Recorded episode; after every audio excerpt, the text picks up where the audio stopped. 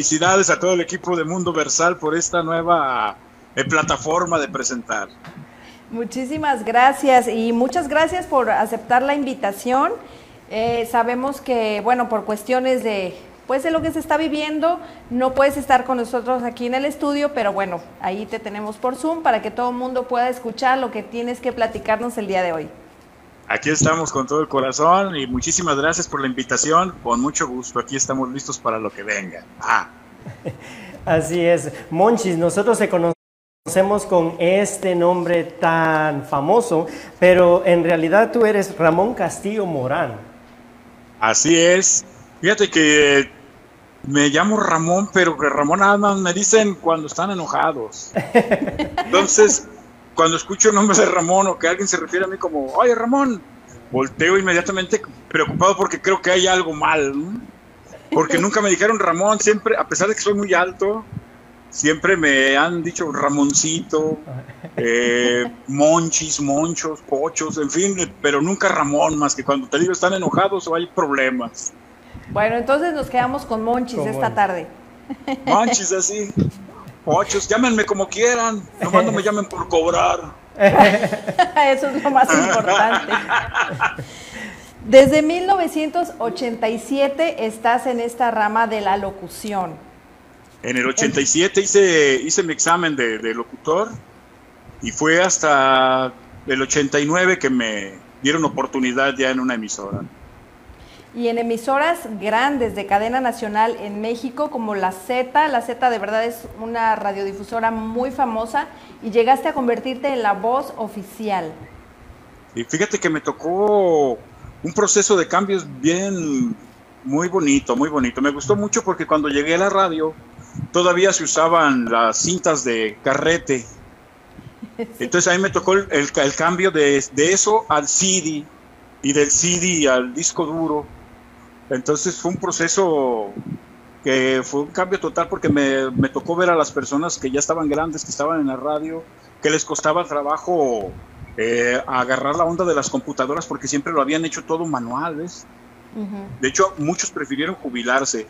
Y me tocó en ese proceso muchos cambios, por ejemplo, me tocó la inauguración o ser parte del equipo fundador del Sistema Jalisciense de Radio y Televisión, que fue un proyecto de televisoras culturales junto con radiodifusoras que a partir de ese proyecto o de, ese, eh, de esa realización del Canal 7 del Sistema Jalisciense de Radio y Televisión, se dio a pie a que las televisoras culturales de toda la República empezaran a tener más auge. Que de hecho tu carrera como locutor inicia allá en Guadalajara, Jalisco. Inicia ahí precisamente en lo que era la XCJB y después se convirtió en el Sistema Jalisciense de Radio y Televisión Después me tocó ser parte fundador de, la Qué Buena, de la primera Qué Buena. Me tocó ser parte fundador de la Z. En fin, me tocó ser parte de, fundar esas tres cadenas de comunicación tan importantes. ¿Cómo es que se llega a ser la voz oficial de una radiodifusora? Porque cuando alguien empieza a trabajar o algo así, no sé, existen miedos, existen algún tabú en decir, bueno, es que hay alguien mejor que yo, yo no soy capaz. Bueno, mira, por lo común, eh, cuando te piden para que seas una voz institucional o una voz de identificación, eh, es una voz que sea pues del gusto de, la mayoría de la gente o que tenga algo que no, que no se haya escuchado. Entonces no necesitas de tener la vocesota, sino que pues, con cualquier voz que seas original, yo creo que mientras traigas lo tuyo y seas tú, eso va a gustar y de eso te va a ir abriendo puertas solito, se va haciendo todo. Y en un principio tú sentías que eras la voz para una radio o locución. Mira, yo desde muy pequeñito me siempre me decían todos de la voz, de la voz, de la voz, porque la tenía así siempre como ronquilla. Y ya que ya fui adulto, entonces me seguían diciendo que por qué no me dedicaba a eso. Y fue precisamente por lo que me motivó a ir a, hacer mi examen de locutor, ¿no? Porque me decía la gente, no porque yo quisiera, porque yo me escucho mi voz eh, súper fea. A mí no me gusta mi voz para empezar. bueno, y también tengo entendido que participabas en las narraciones de la lucha, de la lucha libre. Fíjate que eso fue bien bonito porque cuando llegué de Guadalajara a la Ciudad de México, allá Televisa Radio, eh, fue un cambio, te digo que me tocó, eran procesos muy fuertes. Cuando llegamos a la Ciudad de México, todavía la radio era muy eh, respetuosa, de, muy, muy formal los locutores. De hecho, los locutores en la Ciudad de México iban la mayoría de, saco y corbata, ¿ves? Y pues uno iba como, pues anda uno diario, ¿no? Entonces, a muchos de ellos les, molestaba porque decían que degradábamos al locutor, ¿no? Pero era un proceso ya de cambio que venía algo más, a lo que le llaman ahora orgánico. era, como era como, como nos, desempeñábamos. De hecho, cuando llegué a la Ciudad de México, porque yo empecé hablando mucho calor, yo empezaba a hablar mucho calor, porque en las zonas donde yo me, crecí, mis barrios, pues era normal hablar así de calor, ¿no? ¿Qué, ¿Qué onda? ¿No te la andas a caballo? Camacho, cuando lo supe que ni cuenta me di, y cosas por el estilo. Entonces yo hablaba así normal. Entonces cuando llego yo a la radio y hablo así, llamé la atención. Llamé la atención a tal grado que de Guadalajara, de Canal 1410, que era una estación eh, eh, popular, pero era la número uno, que era AM, me, me, jalan para México y me fui a la Ciudad de México, ahí fue donde fundamos Qué Buena, y me toca un programa que tenía un locutor que lo habían retirado, que se llamaba La Lucha de las Estrellas, donde luchaban los artistas. Pero el señor pues lo hacía normal, ¿no? ¿Por quién votas? Por fulano. ¿Por quién votas? Por sultano. Ah, pues ganó fulano. Entonces llegué yo y hice otra cosa diferente. En cuanto llegué yo a la Ciudad de México empecé a hacer esas cosas que fueron pues sorprendentes, ¿no? Me sacaban en periódicos, en revistas, muchos eh, me, criticaban por cómo hablaba, que, que desprestigiaba el español, otros me decían que qué bárbaro, que qué agilidad mental, en fin. no, el asunto no hacerle caso a nadie, sino hacer lo que tú quieres. Y empecé a hacer ese show y un día me llamaron de Televisa de Chapultepec, donde estaba Televisa Deportes, y eventos especiales y me llama Benjamín Hidalgo, que era el mismo productor de Siempre en Domingo y todos esos programas, era muy fuerte el señor. Me llamó como unas cuatro veces y como se usaba mucho que bromearan, entonces yo le colgaba o me lo cotorreaba, ¿ves? Y me decía, oiga, soy Benjamín Hidalgo, quiero hablar con usted. Ah, sí, no, y lo sacaba al aire a veces. Y el señor nomás se reía. Total que un día estando yo haciendo mis faramañas ahí de la lucha de las estrellas en la cabina, me acuerdo que estaba luchando Selena contra Laura León. Eran unas luchas que la gente llamaba para decir que, que, se dejaran de pegar, ¿ves? O la gente llamaba por, por, lo que decía, por ejemplo, se arrancaban las tangas, se las ponían de máscara, en fin, eran unas fuera lo que se me iba ocurriendo, lo que se iba ocurriendo y era el programa número uno en la Ciudad de México. Entonces me llega un día el señor y me, con, con seis personas más, puros, se usaba mucho que el gafete valía ahí en Televisa, ¿no? Sí. El gafete rojo, el, gafete azul, el gafete blanco. Y llegan de pronto como unas 10 personas de gafete blanco a la cabina y a mí se me cayeron los pantalones. Hasta aquí llegué, Nicanor. Pero no, el señor llegó y me dijo, oiga, le he estado hablando un chorro de veces y usted nomás me cotorrea. Le digo, no sabe qué, señores, que sabe que son bien bromistas y yo creí que me estaban bromeando. Dice, no, yo sé cómo son. por eso vine personalmente. Le vengo a proponer que vaya a mi oficina, por favor, y ya me propuso narrar lucha libre. Bueno, ¿y ya te gustaba la lucha o ahí fue donde empezaste como a, todos Como a todos los morritos de chiquitos que nos gusta la lucha, pues a mí me gustaba la lucha y de hecho me sigue gustando, me divierte, me divierte mucho, me entretiene, me, me desde niño me, ha gustado mucho, me, entretiene, no, porque sé que no es cierto, ¿ves? Desde niño he sabido que es, es, un deporte, es un deporte muy fuerte, es un deporte muy, muy, muy, muy, muy fuerte, ¿ves? De donde de verdad, un día mira, porque yo siempre les decía eso y un día con heavy metal le digo, ah, es puro show, man, ustedes ni se pegan, ¿qué crees que no los veo? Que ahí nomás, ah, sí, güey. El tipo me agarró, pero así, mira, rajasas, y me puso un... Iba a ponerme un cangrejo porque no alcanzó a ponérmelo porque empecé a gritar como loco porque sentía que se me desprendía la espalda. un dolor, pero gacho, pero gacho. Dice, ¿ya ves? Digo, oh, no, mis respetos. Y desde entonces mis respetos. O cuando se bajaban los luchadores con los golpetazos aquí, wow. Pero digo eh, que de que es más entretenimiento, a eso es a lo que me refería. Es más entretenimiento la lucha libre y desestresante porque vas y gritas a lo loco y es padrísimo, padrísimo. Siempre me ha encantado, siempre me ha encantado a tal grado que estuve narrando lucha libre en el Consejo Mundial, de ahí me jalaron para AAA y era de los, pues de los pocos que hacíamos de las dos, las dos funciones, ¿no? Y en el 95 me colocaron como uno de los mejores comentaristas de lucha libre del mundo y eso me dio mucho gusto. Wow.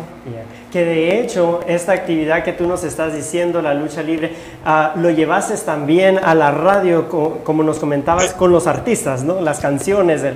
De hecho, de la, de la radio me llevó a la tele. Ok. Bien, um, también otra cosa que sé que has hecho, bueno, primero te quiero preguntar, ¿cómo fue tu transición de cambiar de un país a otro? Porque sabemos que llegar a Estados Unidos y meterte en lo que tú hacías en México no es tan fácil. ¿Cómo es que llegas y te abres paso aquí en este, en este mismo medio? Mira, me, di, eh, me he dado muchos topes, me he dado muchos topes, sobre todo porque soy una persona que siempre está proponiendo soy muy arriesgado, soy muy, muy arriesgado. Pero afortunadamente de todas las cosas que he propuesto las ves después a nivel nacional o a nivel internacional que, que han funcionado porque las hacen otros compañeros. ¿no? Entonces dices, ok, qué padre que lo, que lo que propones, que no hay nada nuevo bajo el mar, simplemente le das su revolcón, ¿no? Porque todo es lo mismo.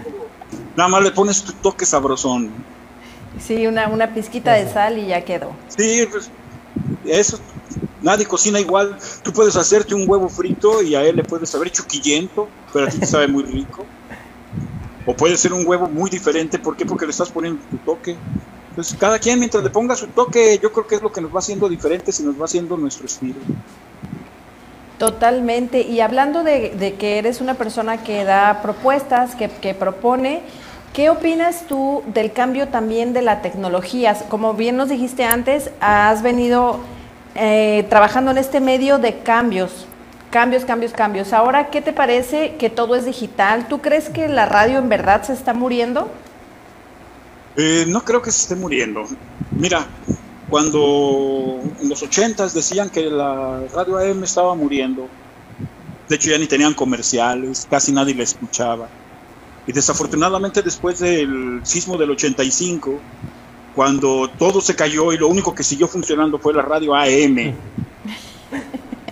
Se hizo la reina otra vez. Entonces empezó la radio, la, la, época de la radio hablada, que empezó a hacerse en AM, y como ya tenían ratings muy grandes, los empezaron a pasar a FM. Eh, ahora está pasando exactamente lo mismo. Ahorita, por ejemplo, con lo de la pandemia, ha aumentado el número de audiencias de radioescuchas. ¿Por qué? Porque la radio siempre te va a sentir compañía, siempre se va a sentir que hay alguien a un lado tuyo. Sí, es pones como tú, por ejemplo, una de las plataformas de música, aunque hagas tú tu lista de las de tus rolas favoritas, pero si estás sola o si estás solo, pues no, o estás haciendo cualquier cosa, pues sí vas a tener música, pero con una radio, con una radio, tienes a una persona ahí a un lado. Totalmente de acuerdo. Fíjate que yo tuve la oportunidad de, trabajar en radio también en México y era una sensación que la gente llama para contarte a veces sus cosas porque tal vez no tiene en ese momento nadie que lo escuche, ¿no? Eh, y aparte, fíjate que el que no te vean, el que no te conozcan, eso les da una protección enorme, donde mucha gente se, se desahoga contigo, se desahoga contigo al igual que mucha gente te hace propuestas también muy raras. Sí, suele pasar también. Sí, te da, te da la libertad de, de atreverte un poquito más porque no hay el contacto visual. ¿Hay alguna experiencia que tú hayas tenido, de, por ejemplo, con la audiencia, que te hayan llamado pidiendo alguna ayuda, que te hayan llamado y, al final ah, tocó tanto tu corazón que tú también te viste involucrado? Oh, muchas veces, muchas veces, y desafortunadamente también muchas veces me encontré con que eran fraudes. Así es, pero sí, muchas veces sí, pero son cosas que haces ya tú en, la, en lo personal, ¿no? Prefiero hacerlo en lo personal que, hacerlo o usar una, una plataforma para realizarlo. Ahora sí quiero, quiero hacerte una, una pregunta y que nos cuentes tu ah, yo creo que me ibas a hacer una confesión. no, no, no, no, Tal, vez en, tal vez en la siguiente invitación hablamos de confesiones. Uh, ya hasta iba a decir, vamos por las chelas de una vez. no, quiero que nos platiques tu experiencia haciendo doblaje, porque aparte de hacer un doblaje, de prestar una voz, es actuar como el personaje, porque no se puede prestar un buen doblaje si no eres un actor también. Sí, es muy padre, fíjate, fue muy, muy, muy padre. Desafortunadamente para dedicarte al doblaje, pues tienes que dedicarte en carrera 100%. Y yo lo hacía simplemente porque me hacían llamados, ¿ves? Me hacían llamados porque como hacía muchas voces era muy fácil que me llamaran y les hiciera hasta cinco personajes en, una en un solo llamado. Eh, y, me llamaban, pero no me convenía mucho, tampoco la lucha me convenía mucho. Yo trabajaba en ese tiempo muchísimo, cuando era locutor de La Qué Buena y de La Z, tenía muchísimo trabajo, muchísimo trabajo, era voz oficial de muchas disqueras, ¿ves? En cuanto me agarraba una me soltaba, tenía la otra, o me hacían otra, no, déjalo si te doy tanto, y contratos más grandes, en fin, bendito Dios, eh, iba muy bien. Y, e ir a la lucha para mí, por ejemplo, era pues porque me gustaba, porque la verdad no, no, no pagaban muy bien, que digamos. sí, a veces, a veces yo creo que la satisfacción de lo que uno hace, creo que es mejor paga a veces, ¿no?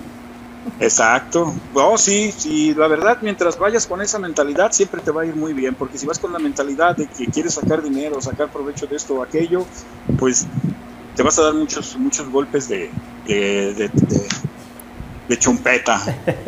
Platícanos un poquito para que la gente sepa. Eh, tú hiciste doblaje en El Señor de los Anillos. ¿Qué personaje hiciste? El Señor de los Anillos, fíjate que fue muy padre porque llegué a grabar para King, yo grababa para King Possible, King Possible se llama aquí en, en inglés de Disney.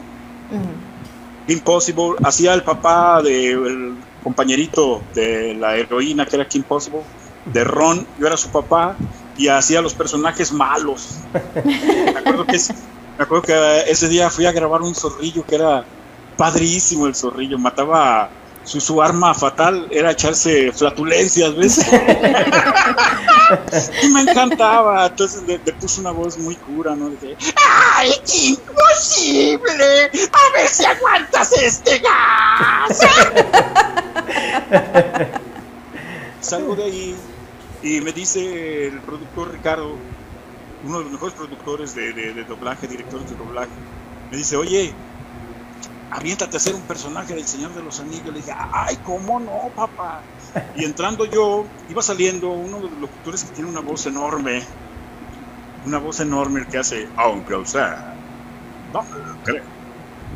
El vato sale con una vocesota que acababa de hacerle el personaje del, del Rey Oscuro entonces sale una vocesota y por eso, y me dice, ahora te toca, y le dice, ¿cuál quieres que haga? Y me pone al Señor de los Muertos. El Rey de los Muertos es como un fantasma, no sé si la vieron en la 3, en el Retorno del Rey, cuando van a la cueva y se meten y sale el tipo, ¿no? Y lo veo porque te ponen la imagen y ya tú, suéltamela. Después de haber salido aquella vocesota, yo dije, chasco, ¿y ahora qué hago yo con mi vocesota?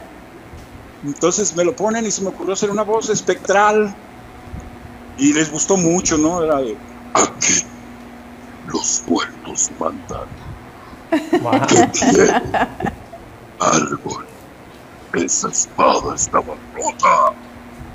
Y les gustó mucho esa, ese doblaje y me quedé con el papel. Oh, wow. ¿Cómo te preparas para hacer ese tipo de, pues, de trabajos? La verdad, mija, yo soy, soy muy hiperactivo, no puedo estar mucho rato en una sola cosa, entonces casi no... Si me preparo antes, no me va a salir a la mera hora, mejor en el momento, como que los nerviosillos de, órale, sálgale, ¿cómo no? Y ya sabes. Bien. Ahora, actualmente estás en La Raza, tienes tu programa ahí bendito Dios, ahí estamos, mija, ya casi cuatro años aquí, uno en Guadalajara, desde allá transmitíamos. Pues ya van cinco años con la raza. ¿Cuál, qué, qué, es un mensaje que tú quisieras decir a la gente que, que, quiere incursionar en este medio, que tal vez no se atreve, que tal vez tiene un miedo en decir, no, pero es que, como bien decías, pero es que si aquel tiene una voz mejor que yo, yo no voy a poder o algo así? Mira, el miedo te hace de verdad un asesino de tus propias ideas. El miedo es tu peor, tu peor enemigo. El temor al ridículo te hace, wow, que a veces escondas talento enorme. Conozco muchas personas con enorme, enorme talento, enorme talento, de verdad que dices tú, ¿por qué no estás en un escenario? Por el miedo, por el miedo. Yo soy bien miedoso, soy bien penoso, muy, muy penoso, muy penoso. Y el caso es de que cada que me subo a un escenario, por ejemplo, me, me la rifo, así como te dije ahorita, con los nervios, le salgo ya una vez que avientas los primeros gritos, se te olvida, ya estás bien chido. ¿Y qué hiciste tú para vencer esos miedos? Eso, aventarme al ruedo, hijo. Si te gusta aventarte un toro, pues eh, no hay otra forma más que torearlo. Dale en los libros o en la pantalla no lo vas a hacer, y aviéntese a hacerlo, aviéntense a hacerlo y sobre todo con la, con la firme intención de que vas a aguantar vara, es una carrera de resistencia, es una carrera de resistencia, no de velocidad y de rapidez, es una carrera donde tienes que estar aguantando, eh, que ahorita te, tocó un buen eh, director, o mañana te toca uno peor y se va todo el equipo y te quedas sin jale. Conozco muchas personas que a las primeras ya cambiaron de giro, ya no son locutores o ya no son del medio de comunicación porque pues, fue mal en una ya no quisieron intentarlo. A mí me ha ido mal enormes, pero enorme de veces, pero soy bien, eh, ahora sí que soy muy, terco, yo creo, muy terco. Y sí sigo en esto. ¿Tú cómo definirías el éxito? Para ti, el Monchis, ¿qué es el éxito? El éxito para mí es sentirte realizado, sentirte pleno. Que cuando voltees y digas, ah, qué chida vida he tenido, no me arrepiento de nada, bendito Dios. Eh, eso es el éxito, estar bien contigo. No es, no es ni el dinero, ni los triunfos. Es que te sientas bien contigo porque conozco también a muchas personas que han alcanzado el éxito, pero muchas personas que no, y sé que le echaron muchos kilos, muchos kilos, y no por eso son fracasados, ¿ves? No por eso, más bien no alcanzaron la fama, porque el éxito yo creo que sí lo alcanzaron a ser felices. Y si eres feliz, y si estás contento, y estás consciente de que hiciste tu trabajo, y ya por eh, bendición de Dios o por haceres del destino no te tocaba estar ahí, o no era para ti, pero lo intentaste y luchaste, yo creo que eso es una persona exitosa.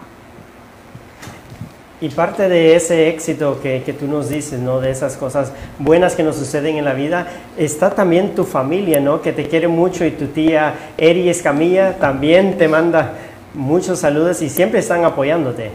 Ah, un saludo allá a la pechucha Eli, a toda la familia Martín y a todos los que están por allá, a toda la raza de Zacatecas. a, la, a, la, gente allá de Michoacán también le mandamos saluditos a, a la raza de Tierra Caliente algún proyecto que tú quieras hacer o algo que digas, es que a mí me falta hacer eso, o tal vez que no te falte, pero que digas, me encantaría trabajar para no sé, para qué. Eh, pues de, comunicación estoy bien ahorita, bendito Dios, en, el medio, ¿no? Ya que estuve casi en todos los, los, grupos radiofónicos de México y de aquí. Eh, la tele no muy me gusta, la tele no me late me gusta mucho la radio por la magia que encierra, porque con la magia eh, eres un arquitecto de saliva. Con la pura saliva creas lo que quieras, un mundo, un universo. Y eso es bien chido, no te lo da nada, no te lo da nada. Es muy económica, es muy fácil de hacer, eh, con pura, pura, pura tatema haces una buena radio, haces una buena radio. Entonces, de proyectos yo creo que en la radio no. Eh, hago otras cosas, pinto, tengo un performance de cuentos y y canciones que presento en ferias de libros y en algunas eh, exposiciones culturales. Oh, eso está súper, súper bonito. Eh, el narrar cuentos también me imagino que estar en contacto con los niños es, bueno, gratificante. Oh, no, Mis, mis, mis, cuentos no son para niños, de hecho soy poco tolerante. no son cuentos de Soy poco tolerante con los niños, me gustan un ratito y jajaja, jajaja, así como de como de tío o abuelito, ¿no? Ah, qué bonito niño, que le vaya bien. que se vaya con su mamá. Entonces son cuentos para adultos. Son cuentos para, eh, pues, para todo, para, pues, para adultos, para adultos. Pero cuando dices para adultos, mucha gente se va luego, luego mal pensados. Me ha pasado. en la feria del libro de San Francisco del Rincón, Guanajuato, creo. Ajá, me presentaron como cuentacuentos para adultos llegaron a preguntarme que a qué hora empezaba el erotismo y esa onda, ¿no? digo, no, no, no, son, cuentos para adultos, pero no, no, no quiere decir que sean de sexo, pues no son eróticos. Totalmente. Son, son cuentos anecdóticos, muchos de ellos de que me, de cosas históricas que me pasaron de morrito, me tocó vivir bien, a mí, yo creo que todos tenemos una vida muy bonita, muy interesante. El asunto está en que cada quien sepa agarrar esos ratos interesantes, ¿no? Vengo de una colonia muy canija en Guadalajara que se llama San Andrés, que es hermosa, me encanta mi barrio San Andrés.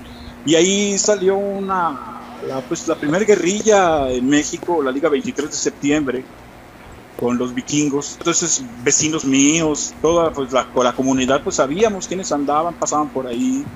Y, anécdotas de esas son las que escribo, ¿no? Ya con mi onda y mi, mi fantasía. De hecho, que con estos libros tú también te has presentado aquí en la feria de Orange County. Estuviste este, presentando. En la feria de Orange, sí, en la feria de Orange, de aquí de Orange, en Santana, para ser exactos. Un saludo a toda mi racita de Santana, hermosa racita de Santana, todo el condado de Orange, que son, conmigo han sido muy, muy lindos, de verdad, Dios me ha bendecido mucho, me ha bendecido mucho.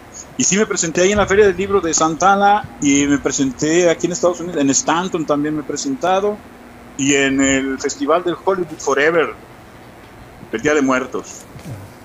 Oye, ¿podrías hacernos la voz de uno de tus personajes? Eh, pues de, de, cuál quieres, ¿quieres para, para niño, para adulto?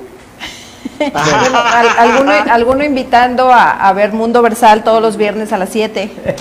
Hay un personaje que me gusta mucho, que le gusta mucho a la gente. Eh, porque hay varios, hay varios. El árabe, tal vez. El ayajajay. ¡Ayajajay! Un saludo a toda la racita de la comunidad árabe. No, hay un personaje que se llama la vaca marihuana.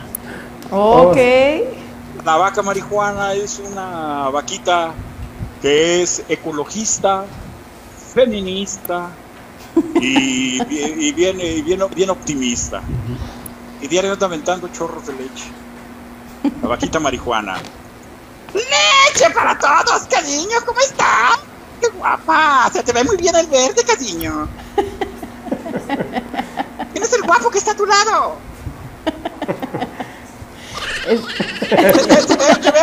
te, veo, desnutrido, bebé. A ti, mi hijo, te veo desnutrido. ¡Ahí te va tu leche!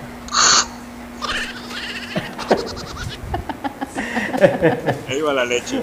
Y hay otro que, le daba a las, a las señoras les daba mucha ternura. Eh, no sé por qué, pero es el hombre rata. El hombre rata es un papá de familia que tiene mucha familia y es muy pobre, siempre anda trabajando, siempre le va mal. El hombre, el hombre rata, ese habla, habla así. Es que estaba yo en, en mí, en mí, en mí. ¿En su casa? No, en mi agujero. y ahí, y ahí, y ahí fue. ¿Y ahí fue qué? Ahí fue. ¿Ahí fue qué? Ahí fue donde me metí el agujero. ¡Oh, que la chinascas, pues!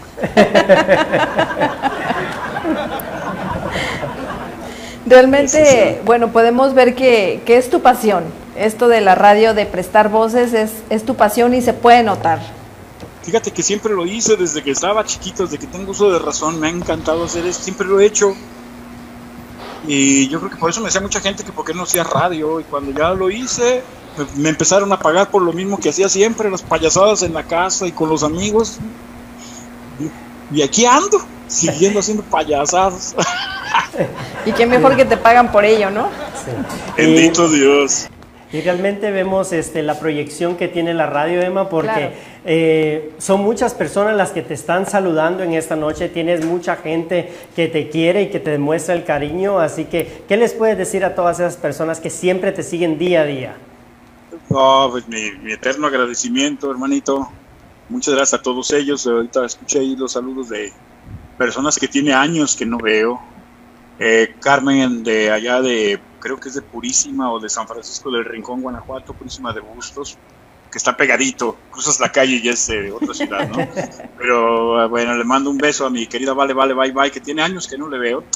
A Mari Monroy, que le acabo de ver hace poquito, ya está en Baisilia al Peladolfo que tiene, a pesar de que somos muy buenos amigos, eh, tiene años que no lo veo al Peladolfo que es este Adolfo. Adolfo que Marín. decimos el Pela- Adolfo Marín porque llamaba a la radio y siempre era con su vocabulario veracruzano, muy florido. Entonces yo decía, ¿cómo te llamas? Adolfo. Adolfo es Peladolfo, maestro. A Eris Camilla de allá de, de- que nos está en, en Downey. A Nahui Olin también allá en, en Anaheim le mandamos besitos. Gracias a, él, a los que alcancé a escuchar allá Carrizales y a los que ya no alcancé a en mi memoria que ya me, me abandonó. Saludos a ¿Sabes todos. que, sabes que Adolfo es gran amigo de nosotros, incluso, ah, bueno, él participa en obras de teatro y la mayoría de nosotros hem- hemos estado actuando con él también.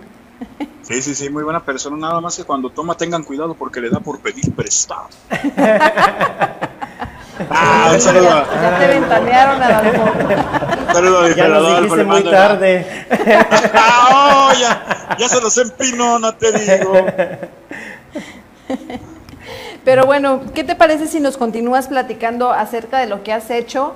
Porque bueno, aparte de prestar tu voz para doblaje, para la radio, para la lucha libre, también cantas y tocas guitarra. Pues eh, hago la lucha. Hago la Porque has y- tenido presentaciones, ¿cierto? Sí, sí, sí. De hecho, pues es más que nada la narrativa, lo que te digo de los cuentos que, que escribo. Y los cuentos traen su canción que les compongo, entonces es una combinación de eso. Y entre las pinturas es un performance que, que, me, que me gusta mucho. De hecho, cuando lo presenté ahí en, la- en el Hollywood Forever, tuvo mucho, mucho éxito. Me dieron toda una, una galería de la catedral donde se expone, eh, porque les gustaron mucho los cuadros, estaban muy, muy locochones. A mucha gente le dan miedo. ¿Por qué será? Eh, eh, porque parecen cosas así como, como macabras o monstruosas, pero no, es, es todo lo contrario, es todo lo contrario. Porque si te fijas, los vas viendo, vas descubriendo cosas y siempre te llevan a un punto donde es el leitmotiv del cuadro, ¿no? ¿Tienes alguno por ahí a la mano que nos puedas mostrar? A ver, bueno, mira, tengo, a ver si, alcanza a ver si ahí. Salgo aquí porque estaba conectado para la, Oh, se estaba descargando la batería. Está ok, si ya no me- está, si no ya, me, ya, me, ya, me, ya me enredé como gato. Bueno, mira, este es, uno no se alcanza a ver ahí. Está muy oscuro. Tiene un poquito de reflejo. Sí. Oh, ok. El reflejo, a ver, deja buscar uno que no tenga tanto reflejo. Aquí este, mira. Por ejemplo, ok. Muy bonito. entonces vas viendo detalles, ¿no? Detalles que se van, que a simple vista no los ves, pero cuando te acercas se alcanzan a notar. ¿Y qué, qué es lo principal que quieres demostrar con tus pinturas? Todos, cada cuadro es una, una historia, cada cuadro es una historia y tengo dos formas de pintar, uno que es el, mi forma de pintar es naif, que quiere decir ingenuo, inocente, Ujú. Porque cuando no tienes una técnica o no fuiste a la escuela, eh, lo haces como se te ocurre. Entonces, este es un proyecto que tengo yo y que cumplí 30 años con un, eh, se llama Experimento Castillo Morán. Cuando estuve en la Radio Cultural en Guadalajara, pues era un sitio donde concurrían todos los artistas y siempre se quejaban todos, todos, todos se quejaban de las escuelas que los habían limitado. ¿ves? Es que Ajá. la escuela me limitó. Oh, yo de empezar no hubiera estudiado, nomás me limitaron. Y todos decían eso, me coartaron. Ah, que esto. Entonces yo dije, voy a hacer un experimento. Voy a pintar, voy a escribir, voy a componer. Sin estudiar. Y de un día para otro empecé a pintar, empecé a es- es- es- de escribir, ya escribía. Pero empecé a dedicarme a hacer más eh, cuentos en forma, más, más estilo el naif. Y eh, a pintar y a componer y empezaron a salir cosas interesantes. Entonces estoy ahorita en eso, en la- en la- trabajando en la forma de presentar este experimento, ya el resultado del experimento Castillo Morán. Ahí entonces ya no usas tu nombre, solo Castillo Morán. Castillo Morán Monchis. Y Monchis, um, nosotros ya para, para, terminar esta, esta realmente historia de vida ¿no? que, que, hemos tenido en esta noche, algo que nos motiva a nosotros también a seguir adelante y a cumplir nuestros sueños como tú lo hiciste. Eh, sé que te estamos agarrando un poco desprevenido, pero ¿nos podrías contar un, una parte o un pedazo de algún cuento que tú tengas ahorita en memoria? ¿Un cuento mío? O un cuento, un cuento Fíjate que tengo, eh, hay otro personaje que se llama Tomás Vereda. Este personaje tuvo mucho éxito allá en la W, en la Ciudad de México, en un programa nocturno que se llamaba Los Amos del Camino. Ay, ay, ay. De suspenso, era, era, un programa de traileros toda la noche, entonces era comunicarse con puro radio, con todos los traileros a nivel nacional. Es una estación de Televisa Radio que se llama la WA, que tiene una señal impresionante desde la Ciudad de México, cubre hasta Monterrey, Nuevo León. Oh, wow. Es, está, wow, la neta, es una estación muy grande, la, la Superestelar WA. En San Luis Potosí es fuertísima, es una estación AM. Entonces por ahí se transmitía y wow, era un trancazazo el, personaje de Tomás Vereda, era un viejito que platicaba historias de terror. Entonces empezaba, historias de terror con Tomás Vereda. Tan, tan, tan, tan. Hola, muy buenas noches. Sean bienvenidos a esta, su casa de un amigo más, en una historia de terror de su amigo Tomás Vereda, hoy me llega a la memoria la triste historia de aquel muchacho que quería ser conductor de televisión. Tenía un programa que se llamaba Mundo Versal y junto con tu compañera todas las noches de los viernes acudían a dar lo mejor de sí. Pero una noche, no sabiendo lo que se esperaba, al abrir el camerino, ¡Ay, Jesús, lo que encontró! Alguien se había llevado su polvo de arroz. ¡Tan, ¡Wow! genial, genial, genial. Genial, me encantó, me encantó la historia. Te voy a tener que ser muy honesta, me encantó. Me, me pusiste en suspenso, ¿qué pasó? Pues, Bien, eh, pues gracias. Tienes, ¿sabes qué? Todavía otros saludos de Sonia Arias. Dice Ah, que se te quiere Sonia, mi mucho. mamá, mamá Sonia, a mi carnalito el Chambita, le mando un beso a mis carnalitos con mucho cariño. Y Los también de Carmen Vargas y Adolfo Marín dice que se nota que es locutor porque no paras de hablar. Dice. ¡Oh! De veras, ya ni les di chance, perdón. No, está perfecto porque para eso invitamos precisamente a gente que tenga algo que contarnos. Oye, pido ray y quiero manejar, ¿verdad? No, está perfecto. Pues yo me divertí mucho, la verdad me la pasé muy bien, espero que tú también. Nosotros, bien, bueno, ya para terminar la entrevista, ¿quieres mandar algún mensaje positivo ahora que todo el mundo pues está patas para arriba? Pues simple y sencillamente que no se agüiten, todo es cuestión de actitud, todo es cuestión de actitud, no se espanten. Eh, son situaciones que nu- nuevas, inclusive mejor hay que verlas de esa forma, como novedoso, como wow, qué bonito, no, no qué bonito, sino qué, qué interesante que me tocó vivir esta experiencia. Imagínate, jamás pensamos, jamás pensamos que nos íbamos a encerrar todo el mundo, todo el mundo. Entonces es algo histórico. Entonces, eh, piensen en eso de que la llevamos, cuidémonos para sobrevivir y poder contarlo, porque si no nos cuidamos, eh, la verdad esto va a seguir en desorden. Desafortunadamente las autoridades, el gobierno nos ha demostrado, de por sí siempre nos había demostrado que no les importamos, que nada les importa el dinero y el poder, y ahora nos lo han comprobado en todo el mundo, en todo el mundo, porque primero vieron por su economía, primero vieron porque se activara, primero vieron porque cómo no me va a afectar en mi campaña. En vez de ver primero por el amor, por el ser humano, oye.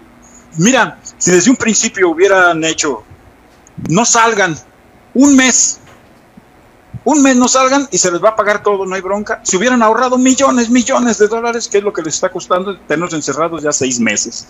Claro, eh, yo creo que es eso mismo opiné, eh, opinaba yo desde hace creo que cinco meses, pero bueno, Es que la lógica, la lógica decía eso, mija. Desafortunadamente, intereses personales de personas egoístas nos han llevado a esto. Entonces, si, los, si, los, si nos vamos a quedar en manos de ellos, pues qué tontos. Mejor actuemos nosotros, cuidemos nosotros, no esperemos a que nos cuide nadie, cuidémonos nosotros y adelante, adelante, no pasa nada, sigue la vida, bendito Dios. Mientras abras los ojos, hay que echar patadas hasta meter gol. Así es, Monchis. ¿Y dónde te podemos seguir? ¿Dónde te puede seguir la gente para que sigamos escuchando estas cosas interesantes? Eh, bueno, para empezar, pues en mis redes sociales, en el Monchis 979, ahí estamos, eh, en Facebook, en Instagram, y en la raza todos los días, todos los días, de 3 a 7, ahí estamos echándole los kilos en la cabina activada con mis dos compañeros, el DJ Mr. Boro, el compadre Pop. Se van a entretener, esta cotorro es una un show muy bonito porque es fresco, mucha música, mucha música. Eh, hablamos solamente cosas muy interesantes y muy, muy, muy, muy espontáneas que, que hacen el show, pues la verdad, eh, diferente, bonito, fresco y digerible. Eh, por algo hemos estado en primer lugar ya en buen rato, bendito Dios, y ahí, ahí estamos en los primeros lugares. Y mientras Dios nos siga bendiciendo y la raza nos siga escuchando, pues seguiremos eh, echando de gritos, hijo, no hay bronca, vamos, pechocha. Muy bien, pues te damos las gracias por haber aceptado estar hoy con nosotros a través de Zoom y espero que sigamos en contacto y por el momento nos vamos con Gio que nos tiene su segmento de motivación que yo les aseguro que les va a encantar.